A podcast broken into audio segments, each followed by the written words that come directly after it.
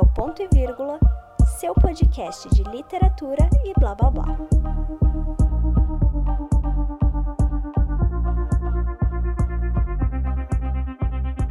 Olá, olá pessoal, eu sou a Letícia do Refração Cultural e hoje no episódio, como vocês viram no começo, vamos ter uma dinâmica diferente porque o desafio pediu isso.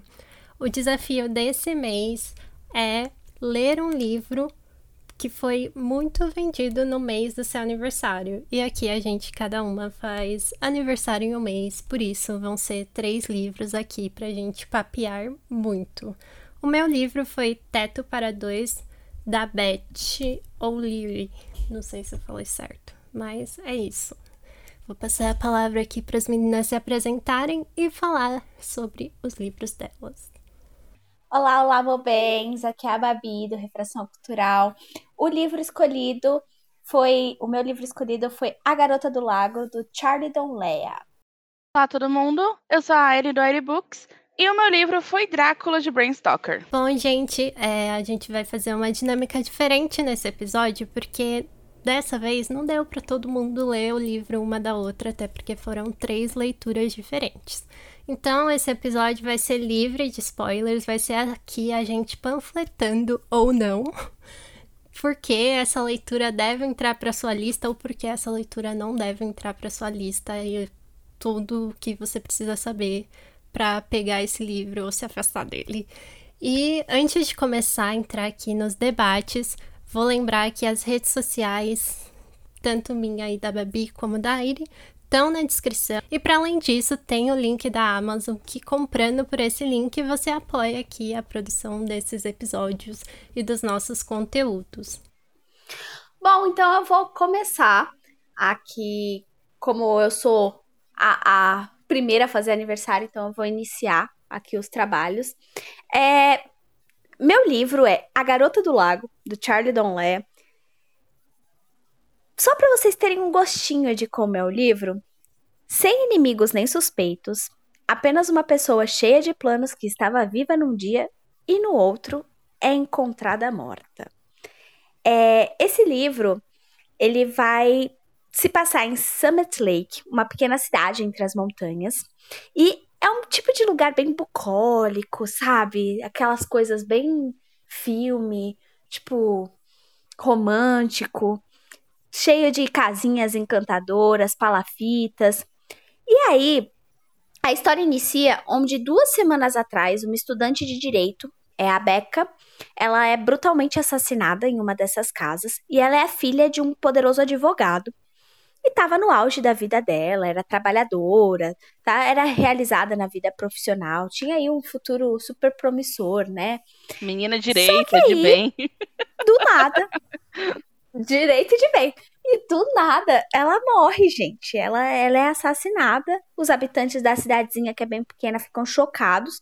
E aí eles se reúnem ali no, no único café da cidade para fazer, levantar é, teorias do que aconteceu com a garota. Porque a polícia não possui prova ou, ou pista nenhuma para descobrir quem é que foi que assassinou essa garota. E aí a Kelsey Castle, que é uma repórter investigativa. Sério. Então, a Kelsey ela vai até a cidade para investigar esse caso e descobrir quem foi que matou essa garota ou e publicar a história na revista que ela trabalha. Até aí okay. tudo bem. É um... Até aí tudo bem. É um thriller. É... Prime... O primeiro capítulo, não é spoiler nenhum, acabei de falar que a menina morre, mas o primeiro capítulo ele é extremamente gráfico. A gente vê tudo o que acontece com a Becca ali. E eu achei um pouco desnecessário essa, essa descrição, principalmente no primeiro capítulo, porque eu li poucos thrillers, e eu posso estar errada, mas assim, a gente começa a descobrir o que acontece com as vítimas e tal depois, sabe? Sei lá, por, pela autópsia, pela, pela descrição da polícia, se algum jornalista que está investigando, alguma outra pessoa, a polícia lá descrevendo o que encontrou da cena do crime, mas a gente nunca vê realmente dessa forma e gráfico da forma que foi. E eu fiquei um pouco incomodada logo no primeiro capítulo com isso, principalmente porque é brutal o que acontece com ela e da forma que acontece com ela. E é um homem escrevendo. Eu me senti um pouco incomodada com isso. E quando a gente vai buscar depois é, outros livros do Charlie, e eu sei que ele é super hypadinho. Aliás, gente, não entendi a hype desse livro, tá? Já vou deixar. Olha, eu vou dizer, eu li metade dele e isso já explica a minha impressão, porque eu li metade. Também não entendi o hype.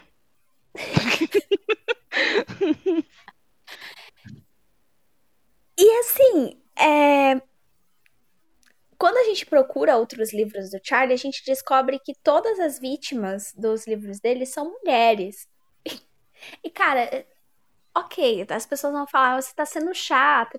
Eu posso estar sendo chata, mas assim, a gente sabe que mulheres são mortas todos os dias. A gente sabe que isso acontece, mas caraca, parça, você não, não pode ter um caso que é um homem que foi assassinado, que aconteceu qualquer outra coisa, que ele estava envolvido com, sei lá, qualquer crime, corrupção política, qualquer coisa. Não, tem que ser.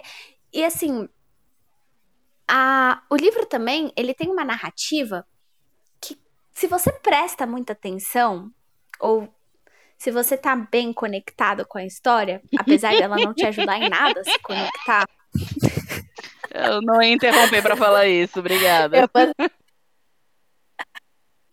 eu vou ser excomungada Vai nesse episódio, duas. porque o livro foi muito hypadinho. é, se você tá atento ali, você vai matar várias, vários plots do, da história já nas primeiras 40 páginas. Sem brincadeira nenhuma.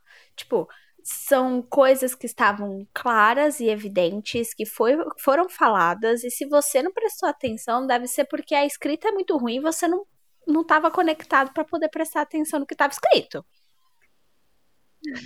Tipo assim, não é, é exatamente. não é que ela é uma escrita errada, sabe?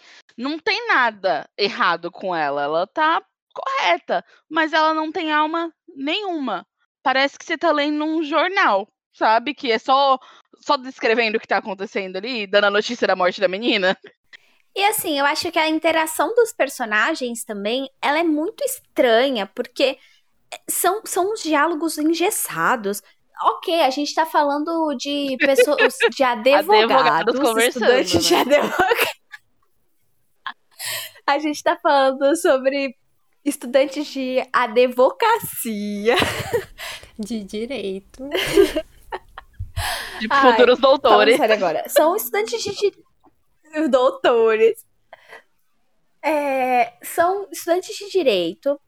E vários personagens ali já são advogados formados e têm carreiras e tal. E aí são diálogos que você olha e fala assim, mas ninguém fala isso desse jeito. Por exemplo, ah, é, eu não li tal coisa. Ou seja, tipo, quem que usa ou seja para se explicar? Gente, não, não é um, um diálogo que você entende que são formandos. Você tá ali na casa dos sei lá. Ela, a, a Becca tem 22 anos quando ela é morta. Então, tipo, se, se você pega. A gente vai ver a, ela na, na universidade, então ela tem 20, 21. Quem 20, 21 fala. Se, se gente, explica chata. falando, ou seja. Ah, que é o que eles são. Chata. Palestrinha. E assim, a narrativa ela não acontece muita coisa é, é um pouco enfadonho. A, as partes da Kelsey, gente, ela investigando, são chatas. Eu não quero saber da investigação, sabe? Porque o livro ele vai ser intercalado entre a gente vê o, o decorrer da vida da, da Becca alguns meses antes dela ser assassinada. Tem, tem capítulos que pa, tem de passagem da vida dela e tem os capítulos da Kelsey investigando isso. E assim, a Kelsey, ela é uma jornalista que foi afastada da redação por ter sofrido um trauma que, voltando, se você prestar atenção no que está sendo escrito falado ali, você já mata qual é o trauma dela rapidinho. E não é nenhuma surpresa. Tanto é que quando ela conta, eu fiquei tipo. Ai, nossa, nem tinha reparado, né, garota? Mas. É, ela é uma, é uma história que se repete muito o tempo inteiro.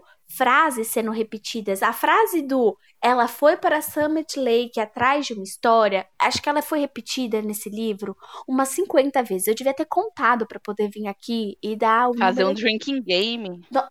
Nossa! Toda vez que fosse falado, né? E isso me incomoda um pouco, porque a história já não estava andando a gente não tem muitas informações, ou as informações que ela acha, como eu disse, não é nenhuma informação, tipo, nossa, não sabia, porque a gente já tinha visto a cena da morte da Becca, a gente já viu a interação dela com as pessoas ao redor e quem seriam os possíveis é, suspeitos de terem matado ela. Então, é chato só os capítulos da Kelsey. E é, a gente não cria empatia com os personagens. A Beca, meu pai amado. Olha, você excomungada nesse momento, mas que menina mais odiosa.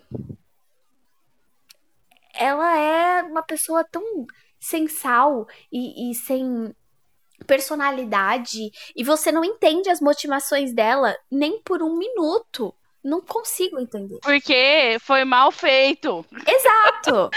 Todos os personagens, eu falando aqui do, do que eu li, todos os personagens, eles têm eles são muito, muito, muito superficiais. Você não entende muito bem as motivações deles. Os problemas deles são meio que os mesmos, que é ser rico. e aquela coisa que se estiver numa roda e você lê a fala sem a tagzinha de quem falou, você não sabe quem falou, porque eles falam iguais, eles agem iguais, e você fica tipo. Põe um personagem só, então. Dá no mesmo. Hum, muito verdade, muito verdade. Eu tive que voltar, assim, algumas vezes na hora que tá. A, Beca tem um grupo de amigos, não é spoiler também, tá?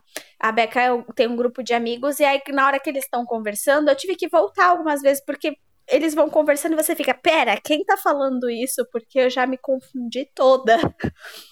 É, eles estão num bar, pode ter sido a Beca, pode ter sido o amigo, pode ter sido o garçom, não sei. Exato. É, é muito doido. Mas assim, resumindo, porque eu acho que eu já falei demais, vá, leia se você quiser, porque não tô aqui para dizer não ler. Mas é, não espere muita coisa, sabe? Eu não entendi realmente a hype, não entendi o que foi que que levou esse alvoroço, que ele ficou no mês de março de 2020 em primeiro lugar nos mais vendidos. Eu não sei o que, que aconteceu. Deve não... ser o preço, gente. Isso é verdade, porque eu paguei 11 reais na versão impressa gente, dele. ele deve estar o quê? 8 reais agora na Amazon. Acho que tava por aí. 8 reais. Hoje. Tipo... Nossa, sim. A gente tava, a gente tava olhando o preço, a gente falou isso hoje, que tá 8 reais ou 9, alguma coisa assim. Tá muito barato. Aliás, usa o linkzinho aqui, ó, na descrição, para poder adquirir se você quiser. E, assim, eu tava, eu tava lendo há uns minutos atrás, antes de sentar aqui para gravar, para vocês verem como eu estava com muita vontade de ler este livro. é, e, cara, eu tava gritando que página 200 para acontecer uma e, coisa. Gente, só para deixar bem claro aqui, quando a Bárbara diz gritando, ela diz gritando. Eu moro no quarto do lado do dela. E ela, ela estava gritando.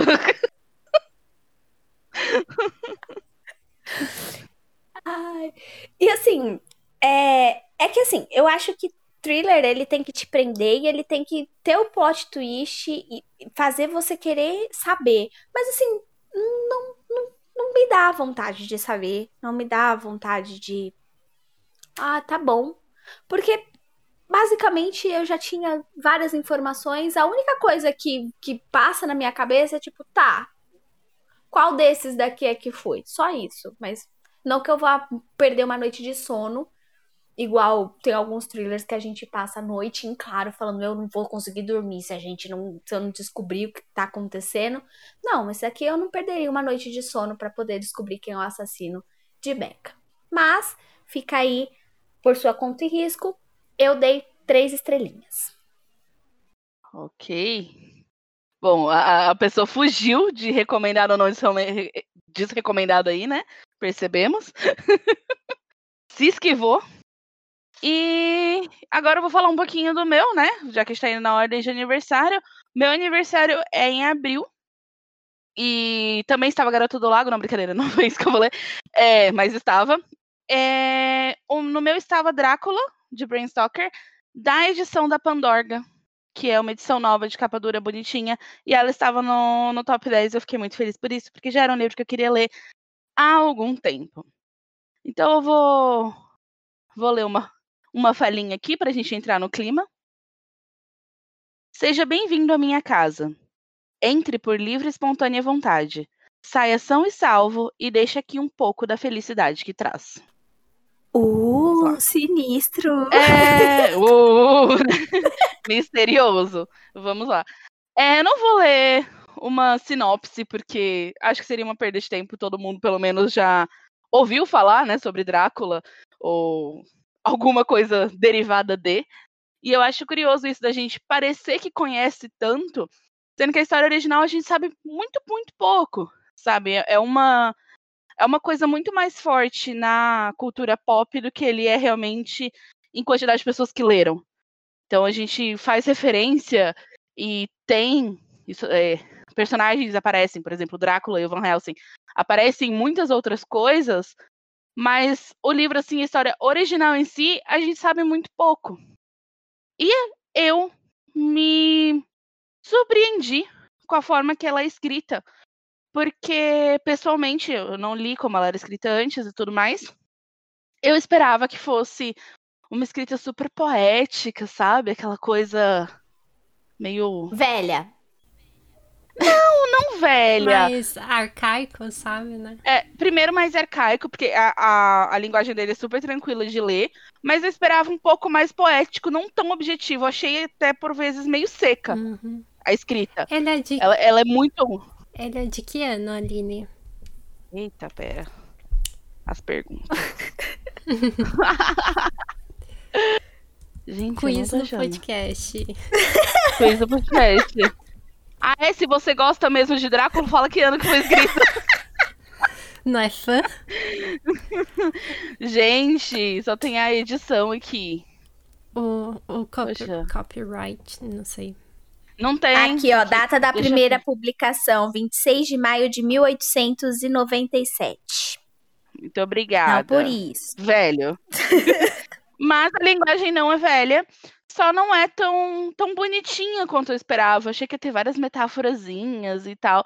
E ele é uma leitura bem objetiva, bem brusca e seca às vezes, porque ela é feita ah, através de diários, de cartas e de gravações. Então a gente tem vários personagens. O livro ele começa com o Jonathan Harker, que ele tá indo para Transilvânia encontrar, encontrar o Conde Drácula para vender a casa para ele. Gente, é essa história. Tá? Só para dizer para vocês, é essa história. ele vai lá ajudar ele a comprar uma casa em Londres. Beleza. E aí ele vai até o castelo e ele acaba ficando preso nesse castelo.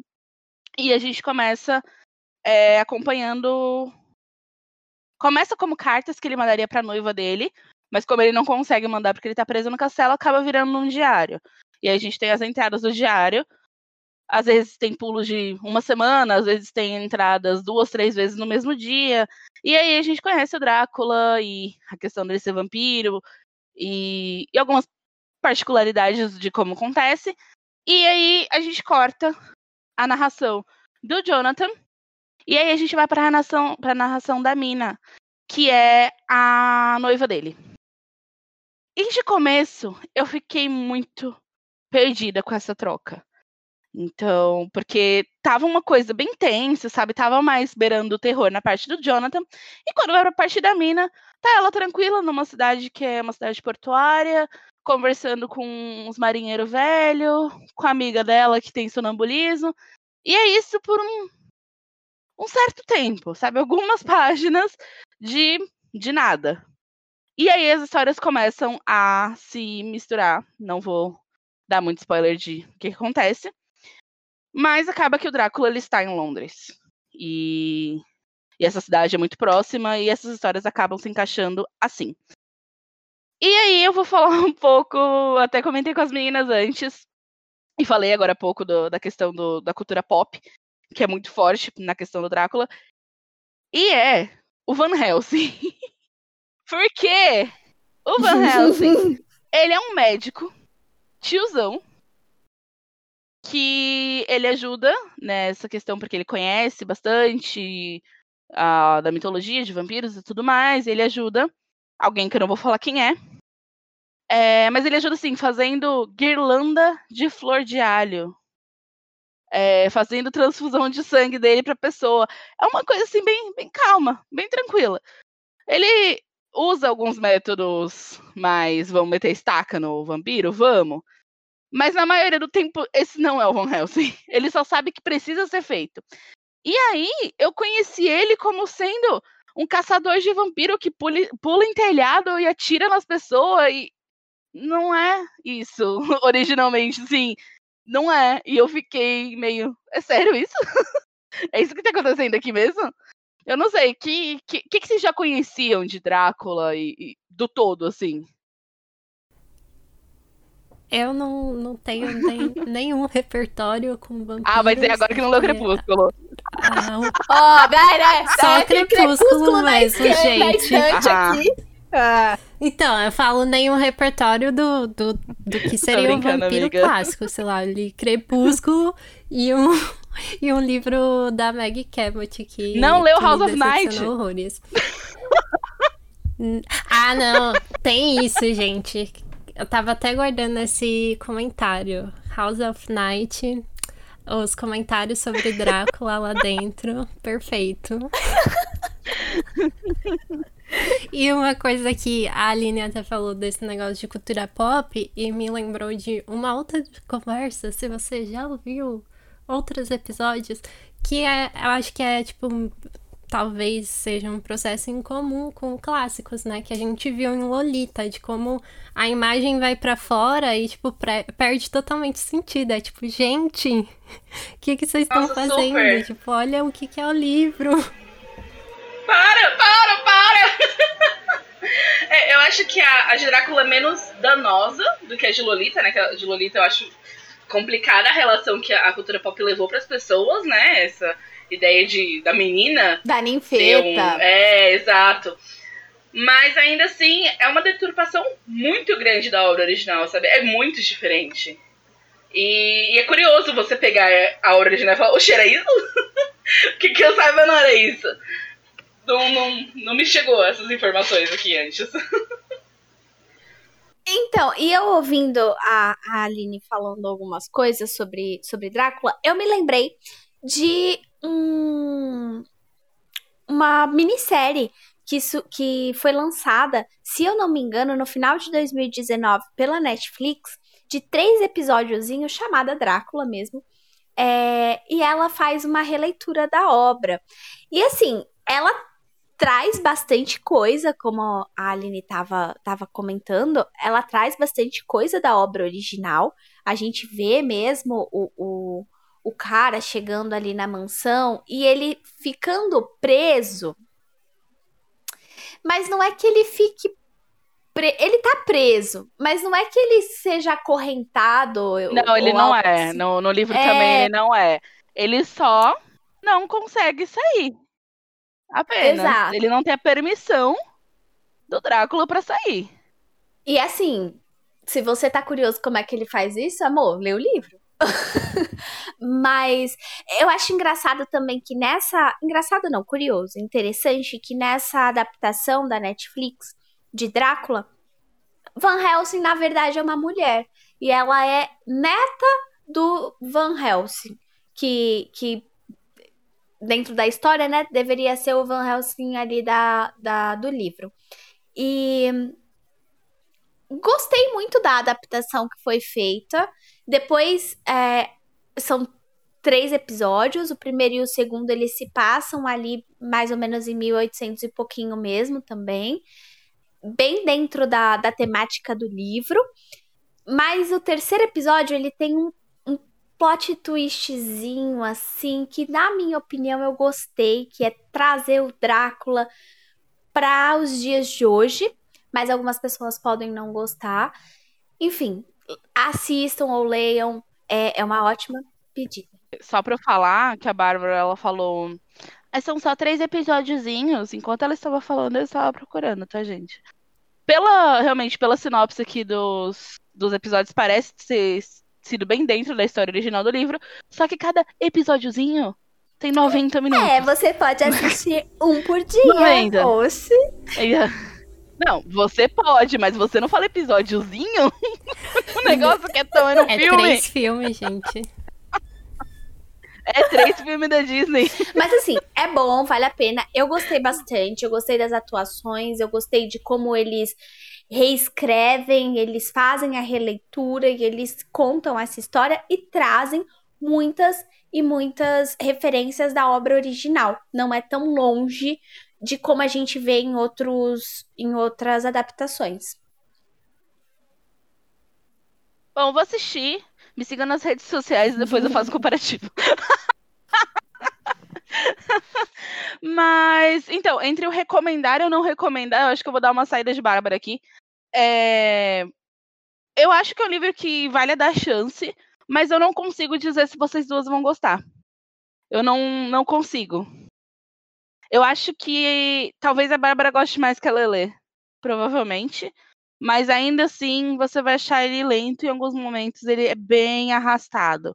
O começo dele é um pouco mais dinâmico, mas quando começa a passar por vários diários, ele começa a se arrastar um pouco. Ele dá uma saída boa, porque assim, você vê um pouquinho no diário de um, um pouquinho no diário de outro, então você vê vários pontos na mesma história, mas cada, acaba sendo uma coisa muito, muito repetitiva, porque eu não vou falar quem é, mas uma pessoa é infectada. E eles estão cuidando dessa pessoa. E fica assim, a narrativa de dias e dias, dela melhorando, ela piorando, melhorando, piorando, melhorando e piorando. E é meio que a mesma coisa, sabe? É, passa alho, aí acontece alguma coisa, o alho sai, passa alho na janela, e abre a janela, e vira muito, muito arrastada. Mas eu ainda acho que vale a pena, e, e é interessante, é bem diferente do que eu tô acostumada e bem diferente do que eu esperava também. A resolução dele é patologicamente rápida. Então, assim, eles se alongam super em algumas coisas, igual a, ao cuidado dessa pessoa que foi infectada, mas algumas coisas importantes, alguns confrontos que eles têm diretamente com o Drácula, é coisa de meia página, uma página. Então, assim, o personagem do Drácula, ele não é. Ele não tem muito tempo de página. Ele é mais uma presença em volta do que realmente aquele antagonista que tá ali aparecendo e fazendo coisa, sabe? Ele é aquela. Ele é uma tensão em volta. Mas é interessante. Mas, é, mas é uma tensão que te deixa apreensivo. Um pouco, tem horas que você só fica entediado. Uhum. mas sou eu, fico facilmente entediada é, ia... também, tem essa. Eu ia até perguntar se, porque geralmente quando tem essas construções que quebra para um personagem que não sabe de nada ou tá muito assim num nível de relaxamento que das cenas anteriores era mais tensão, sempre te causa mais tensão e, e você quer logo passar por aquela parte para voltar para aqueles momentos de clímax. Aí eu até fiquei pensando, enquanto as pessoas não sabem que essa pessoa foi infectada, e você sabe, né? Porque você já tem toda a bagagem de vampiros que você adquiriu durante a sua vida. Então a pessoa ela começa a dar sinais e você fala, ai meu pai do céu. E aí você começa a ficar nervoso porque ninguém tá fazendo nada, porque ninguém sabe de vampiro, ninguém liga. Mas aí quando eles sabem, começa a ficar essa coisa complicada. Não tem ninguém que tá completamente fora da história. Então a gente não tem esses momentos que você comentou, Lele, de tipo, você querer voltar logo pra personagem X, sabe? Todo mundo tá razoavelmente envolvido na mesma coisa a partir da metade do livro pra frente, né? Antes, isso só acontece quando troca do Jonathan, que é o cara que foi no castelo dele, que troca pra Mina, que é a noiva dele. Eu fiquei com raiva. Porque corta brusca, bruscamente e vai pra uma história então, que eu não tô então. nem aí. Mas aí quando elas se juntam, fica todo mundo mais é, ou menos até no mesmo pé. parte, assim, que eu pensei nisso. Porque essas uhum. partes, gente, eu quero morrer. Porque é tipo o autor me obrigando a ler é. aquilo que eu não estou interessada, mas que talvez possa ter algo primordial pra narrativa lá na frente. Sim. Alô, Sarah J. Maas, a gente Deu tá uma... falando uh. de você em trono de vidro, sim, tá bom? Eu só queria deixar aqui o, o shade mesmo. Obrigada. Os sete livros de introdução? E todas as vezes que tá acontecendo uma coisa no capítulo de um e ela pula pro capítulo de outro, que você fica, não quero saber dessa menina desgraçada, manda aqui, ó, quero saber disso aqui. Mas não, vamos dar um tempinho aqui, ó, um respiro, um respiro. Mas eu tô com a Lelê no Também. sete livros introdutórios. mas não vou me alongar muito aqui. é, mas é isso, eu dei quatro estrelas porque é uma, é uma experiência. É uma experiência. Eu não me arrependo nem um pouquinho de ter lido esse livro. É uma coisa que eu queria há muito tempo e não tinha desculpas de ler, sempre ficava pra frente, pra frente, pra frente. E aí eu peguei pra ler, pra, pra ler, peguei pra ler. e li ele bem rapidinho até. Teve um dia que eu mandei para vocês, né? Que acho que eu li 230 Sim. páginas em um dia. Então, assim, ele é legal. Ele só peca um pouquinho no ritmo, ele podia ser um pouquinho menor. Mas leiam, se algum dia oh, interessarem. Efeito de palmas é para celebrar essa vitória da Aline. então. Não, é porque gente. é um livro, por mais que, que você tenha falado que tem esses contras, deve estar nessas listas aí, tipo, mil livros para ler antes de morrer. Sim. Algo assim. É clássico, sim, né? Sim, sim. É, é, é isso, gente. Mais um clássico. Pronto, manda o próximo.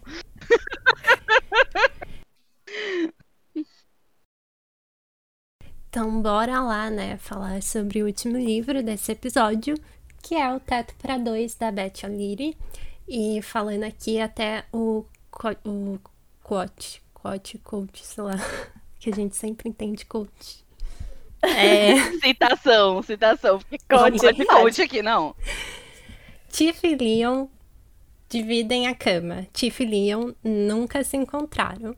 E bom, nessa premissa, nessa pequena premissa, a gente já fica assim muito curioso. É, falando um pouco sobre o que, que é a história. A Tiff é uma ed é, editora, né? Uhum. E ela acabou de terminar o seu relacionamento. E ela tá ainda morando no apartamento do ex e precisa sair urgentemente dessa situação, mas com o emprego dela, que ela tá esperando um, uma promoção há muito tempo, que nunca vem, ela não consegue bancar um apartamento decente para poder viver, né? Só uns, assim, aqueles. É, versão vagas arrombadas de de aluguel que ela consegue bancar. Não tem quinto andar lá pra ajudar. Poxa. Não, não que o nosso apartamento seja muito decente. E então, acaba surgindo essa proposta super inusitada do Leon, que é um enfermeiro de um da parte de cuidados paliativos do lugar onde ele trabalha. Então ele faz basicamente plantões noturnos. E ele tá numa situação ali que ele precisa ter mais dinheiro para poder resolver algumas questões financeiras dele. Então ele tem essa ideia. Quem não, né, Leon? E quem não? Ele tem essa ideia assim genial. Todo mundo tem essa ideia assim todos os dias, né? Eu tô num apartamento de um quarto, então eu vou aqui ofertar aqui uma vaga para dormir na mesma cama que eu. Mas tudo bem, porque vai ser em, em momentos diferentes, né? Tá tudo certo, quem nunca, né? Poxa. Gente, normal. Ah, você divide a minha cama com tanto de tralha que eu deixo aqui, por que não com outra pessoa pagando aluguel, não é mesmo? Você organiza direito que todo mundo dorme. Então, é, ele põe essa vaga, a Tiff vai atrás, só que tem esse grande porém. O Leon, para completar essa situação assim, super normal do dia a dia, né? Quem não conhece alguém próximo que já passou por isso, é, ele namora. E aí a namorada dele já acende assim umas antenas pela Tiff ter se candidatado assim basicamente para essa vaga aí no apartamento dele e resolve todos os trâmites e fala: "Vocês nunca vão se encontrar, o que tiver que resolver é comigo, combina os horários que ela tem pode estar no apartamento e os horários que o Leon pode estar e aí fica um combinado que ele vai sempre para o apartamento da namorada nos finais de semana para não rolar esse encontro aí, né? Mas como uma boa comédia romântica, a gente já sabe que não é bem assim que as coisas vão funcionar, porque primeiro já não é uma situação do dia a dia, né? Eles fazem parecer que é, mas não é. Começa ali que já é uma ideia de Jerico, né? Eu juro que quando eu li. E, e assim, no, nos primeiros capítulos, você a ideia tá ali, é como a Lede falou, eles tentam passar que é uma ideia normal, quem nunca? Mas você fica tipo, gente, vocês estão falando sério que é normal, só que não é normal, não. não. Por que não, né? É... A gente tá sendo limitada. Gente, é, exatamente. E não é, não é bem assim que as coisas vai, mas fica esse, essa questão de, de eles não se encontrarem, tem um contrato inicial de seis meses, e aí se depois desse tempo resolve o que faz, né? Porque até lá o, o Leon ele espera já ter resolvido as questões financeiras dele. Bom, acho que isso já dá para ter um, uma boa premissa da história. Uma coisa, eu vou comentar alguns pontos, porque eu acho que se eu entrar muito na sinopse, eu vou acabar dando spoilers. Não eu pode. acho que é uma, uma experiência que vale a pena você ter. Eu gostei muito da leitura. Ele é um, um, um, livro que entra naquele gênero que é chamado de lit, né? Muito conhecido também pelo, pelos livros da Sophie Kinsella. Acho que se você conhece o gênero, já sabe mais ou menos o que esperar. Então é aquela, aquele enredo, assim, bem leve. Acho que, assim, não tem grandes compromissos em, em apresentar uma história, assim, grandiosa em termos narrativos. Acho que a, o objetivo dessas histórias é te, te divertir, passar um tempo, tirar umas risadas, fazer você acreditar no amor, se iludir com amor de novo, talvez. Criar expectativas irreais, mas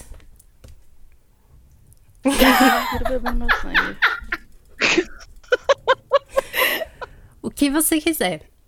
Mas eu achei assim que, diferente do, do que eu já vi nesse gênero, que não foi muito, acho que, sei lá, Sofia Kinsella e alguns outros, mas assim, bem pouco.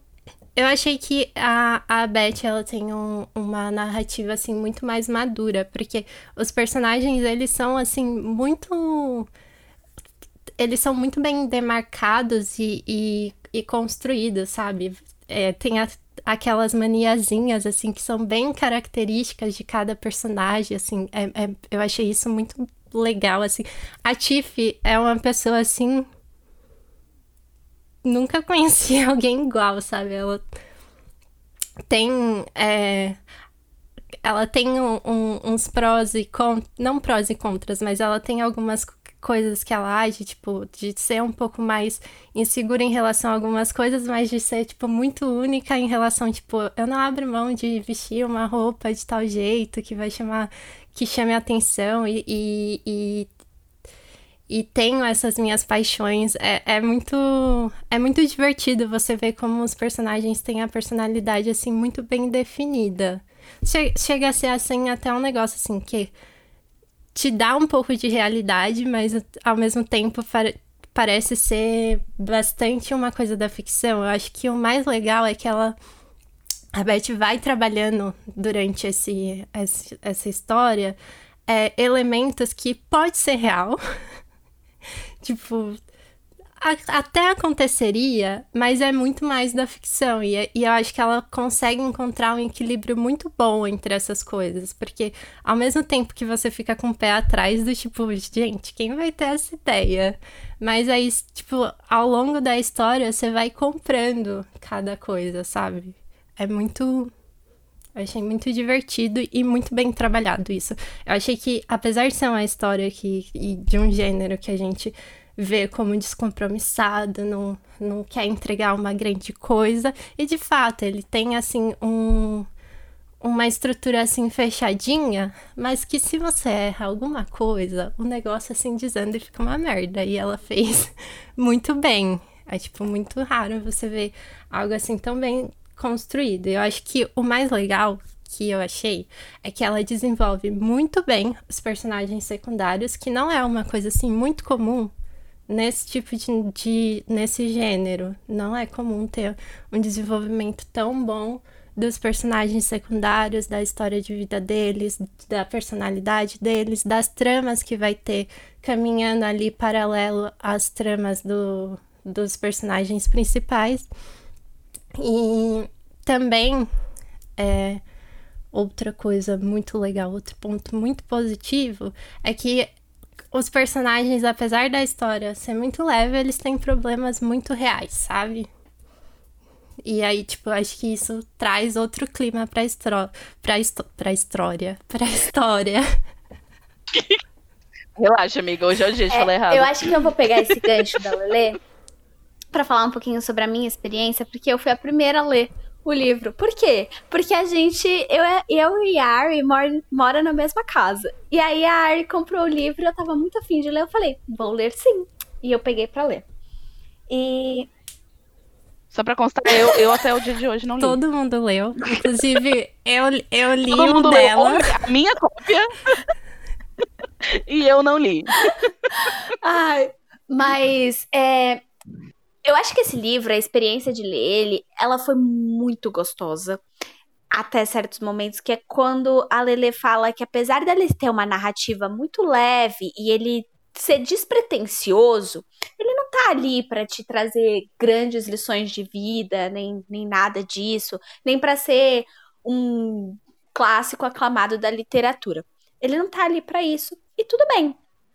E ele cumpre muito bem o papel de diversão e alienação, é o que vocês quiserem. Mas é, a questão é que ele toca mesmo em, em questões muito muito reais do cotidiano e da vida das pessoas e é, ela ele me tocou de um jeito muito profundo, principalmente por falar muito comigo sobre algumas questões e foi muito bom o jeito que ela fez, o jeito que ela trouxe e o jeito que essa história se conectou. E eu acho que ela é muito importante também para a gente ver pontos de vistas que eu não vou. Eu estou falando assim meio superficial, que é para não dar spoiler, né?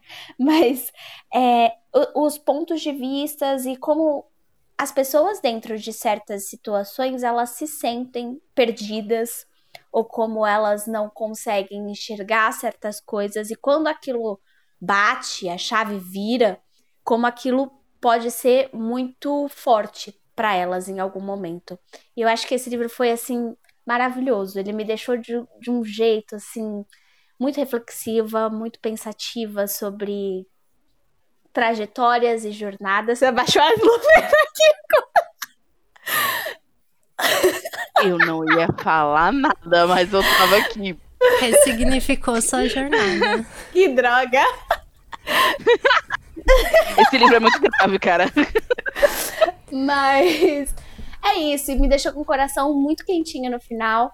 É uma história muito, muito fofa. E agora eu vou deixar a Lele terminar, porque eu só precisava falar sobre essa Ai, gente, viu, ó, comprovando que ela faz muito bem esse equilíbrio entre o real e o que só pode, não só pode, né? Porque ela tá falando, não é uma história assim que tem elementos fantásticos da, de, de, de histórias de fantasia, mas daquelas coisas que você não imagina acontecendo assim no cotidiano da, da vida mesmo. Então, ela faz esse trabalho que te puxa muito bem pra narrativa.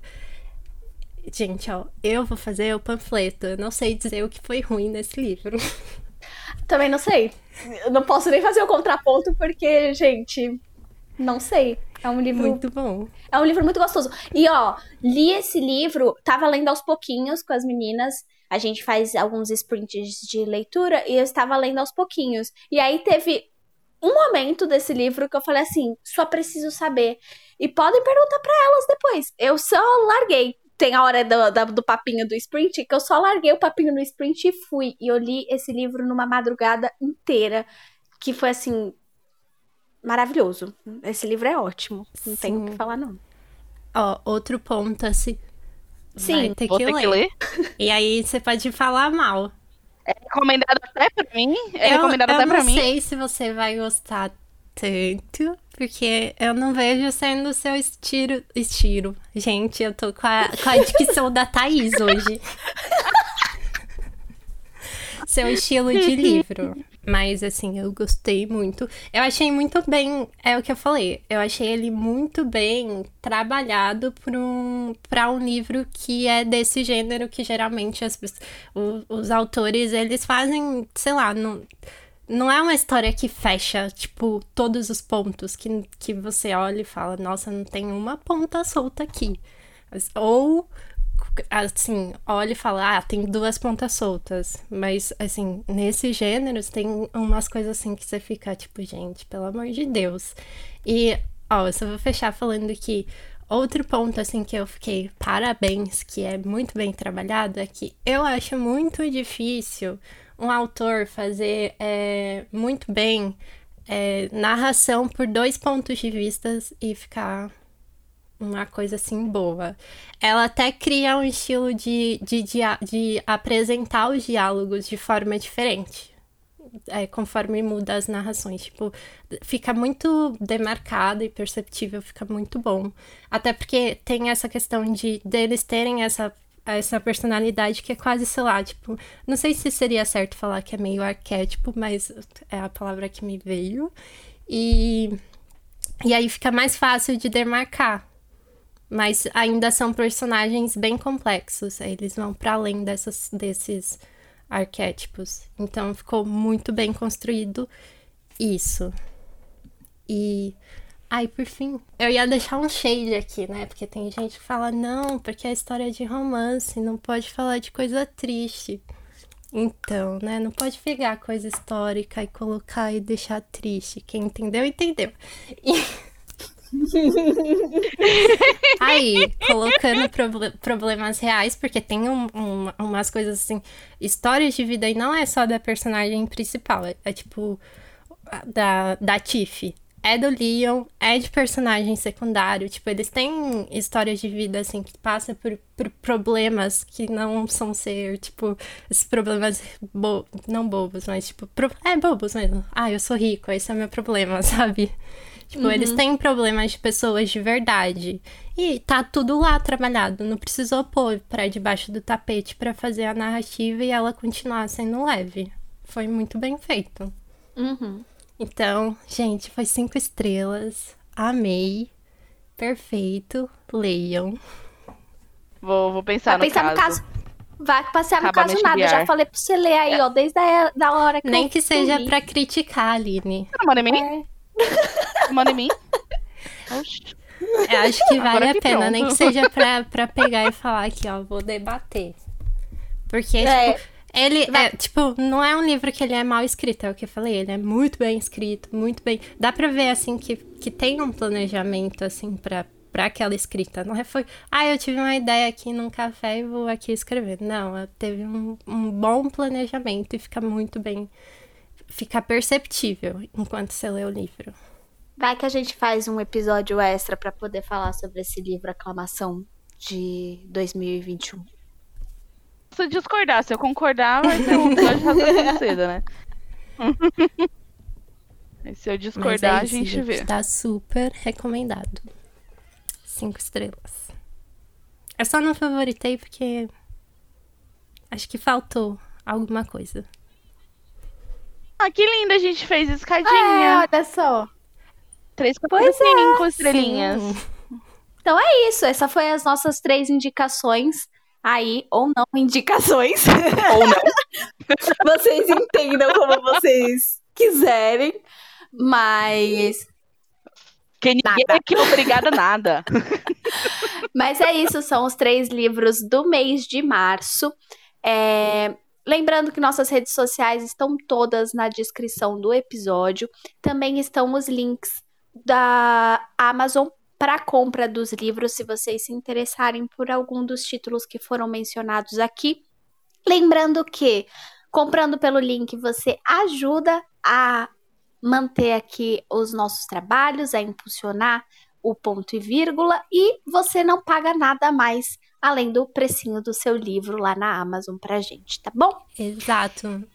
E lembrando que no próximo episódio a gente vai voltar assim, talvez num clima de não tão felicidade, mas vocês podem acompanhar a gente no, no que vai ser isso. Nós vamos ler A Cor Púrpura da Alice Walker.